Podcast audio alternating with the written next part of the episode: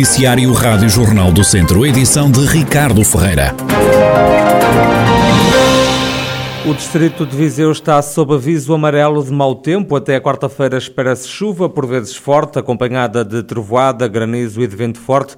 O alerta até pode subir de nível, admite o meteorologista Bruno Café, do Instituto Português do Mar e da Atmosfera. Neste momento temos uma depressão centrada a oeste de Portugal continental, que está a originar esta instabilidade uh, para o dia 2 e, e, que se prolongará até quarta-feira. Uh, são dias com aguaceiros, podem ser por vezes fortes, serão acompanhados de trovada também. Possivelmente poderá ocorrer algum granizo e rajadas uh, convectivas. Portanto, são fenómenos um, ehm, que são, são, são muito localizados, portanto, muitos locais, principalmente durante o dia de hoje, uh, até podem não ter precipitação. Um, ehm, ela amanhã será mais dispersa, portanto, a, em todo, a todo o continente. Esta instabilidade mantém-se até quarta-feira. Neste momento, os avisos têm emitidos o aviso amarelo de trovoada e amarelo de precipitação até às 12 do dia 15. Ainda pode, podem vir a ser prolongados uh, no dia 15 e, e eu, eu, diria que durante o dia 2 e o dia da manhã poderá haver pontualmente algum agravamento que, que neste momento é difícil uh, prever. A partir de quinta-feira o tempo vai melhorar. Nos próximos dias pode contar também na região com uma descida das temperaturas. Dia de hoje e dia da manhã temos uma descida da temperatura máxima. Um, hoje a máxima prevista para, para a cidade de Viseu é de 25 graus, amanhã de 20 graus. Uh, depois na quarta-feira não deverá ter grandes alterações. As mínimas andam a rondar os 13 a 15 graus. E depois está prevista uma tendência para que quinta-feira um, haja uma pequena subida para temperaturas a rondar os 23 de máximo e 12 de mínima. O meteorologista Bruno Café, do Instituto Português do Mar e da Atmosfera, com as previsões do tempo para esta semana na região de Viseu. Uma semana que começa com um aviso amarelo de mau tempo devido à chuva forte, acompanhada de trovada, granizo e também vento forte. Face a estas previsões, a Proteção Civil alerta a quem vai na estrada para o piso escorregadio, também para a possibilidade da criação de lençóis de água, ainda um, lançado um alerta face à possibilidade de ocorrência de inundações. A pandemia matou mais uma pessoa em Lamego. No Conselho já se registaram 52 mortes associadas à Covid-19. No distrito foram já 690. Ainda em Lamego, das últimas horas, veio a confirmação de mais oito casos positivos de infecção. No total, e desde março do ano passado, já se registaram 33.095 casos na região e pelo menos 28.013 recuperados. Estão 21 pessoas internadas agora com Covid-19 no centro hospitalar Tondela Viseu. Em enfermaria encontram-se 16 pessoas e nos cuidados intensivos 5. No primeiro dia sem a obrigatoriedade de usar máscara na rua, a maioria dos vizienses continua com a cara tapada para se proteger. Eu acho que ainda será cedo, porque há muitos internamentos ainda eh, e, em muitos casos, ativos. Portanto, mas isso depende de cada um, do bom senso de cada um.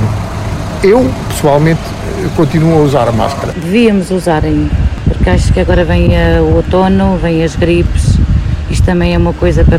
É um, uma, um bem essencial para prevenir as nossas gripes. Eu não digo que se formos sozinhos numa rua possamos tirar a máscara, um bocadinho para aliviar também, porque nós também precisamos de receber oxigênio novo. Mas assim, ruas movimentadas, até nas planadas, a gente não sabe onde as pessoas andam a circular. Aquilo que andam a dizer, que as pessoas já podem andar na rua sem máscara, isso mim é um porque uma pessoa pode ir a passar e a pessoa estar afetada e não sem saber. Tomar as vacinas não quer dizer que não possa apanhar. Agora, se as pessoas andam aí sem máscara e, e o próprio governo está a dizer que podem andar sem máscaras, vamos ver o que é que isto vai dar.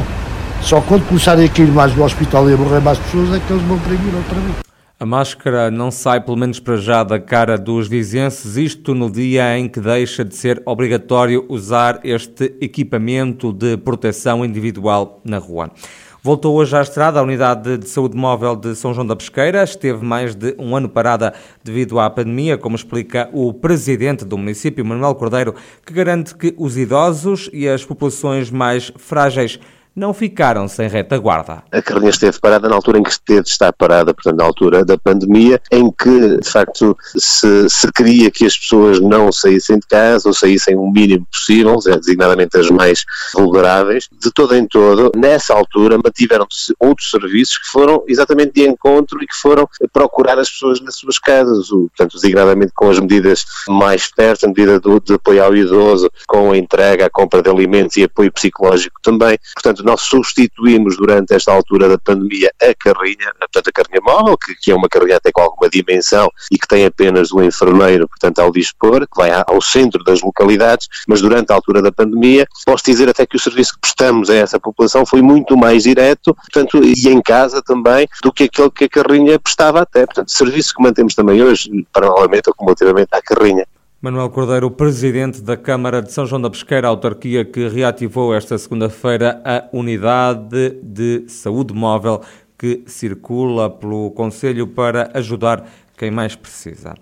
O presidente da Câmara do Porto, Rui Moreira, defende que deve ser instalada em Lamego a sede de um futuro governo regional, isto no âmbito do processo de regionalização. É uma ideia que agrada ao atual presidente do município de Lamego, Ângelo Moura, eleito pelo PS. Lamego vê com bons olhos essa ideia e essa análise feita pelo seu Presidente da Câmara do Porto, Rui Moreira. Eh, Lamego é Douro, Lamego é centralidade do Douro, é uma centralidade do norte do país. Para nós é um orgulho, sendo certo que efetivamente precisamos todos, agentes políticos e, e portugueses, todas as populações, criarmos aqui uma união de, de esforços e uma opinião bem consolidada para que o processo de regionalização seja uma concretização. Penso que o primeiro passo será a consolidação desse objetivo e depois eh, as centralidades eh, decorrerão de forma natural, sendo que, obviamente, o Lamego assume um papel e tem vindo a assumir um papel de liderança regional nesta região do Douro e também, porque não, nesta região do uh, norte do país.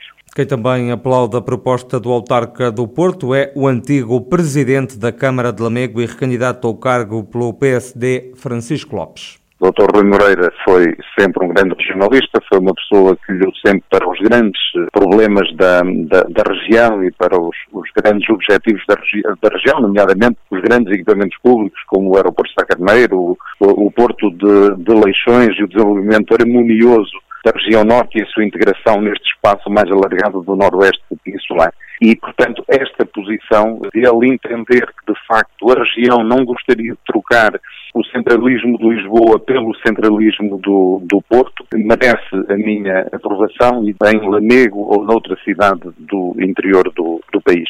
Eh, devo dizer que, obviamente, me agrada particularmente a ideia de que possa ser em Lamego. Já tínhamos proposto a disponibilização de condições e instalações para que um grande organismo da administração eh, central ou regional se instalasse em Lamego. Um Ministério, uma Secretaria de Estado, uma Direção-Geral, uma entidade reguladora ou uma agência governamental. Francisco Lopes e Ângelo Moura analisarem a proposta do Presidente da Câmara do Porto que defende a instalação em Lamego do futuro Governo Regional do Norte, caso avance o processo de regionalização. Viseu é o distrito do interior do país que tem mais candidatos únicos a freguesias nas próximas eleições autárquicas. São ao todo 24 os candidatos que já sabem que vão ser eleitos a 26 de setembro.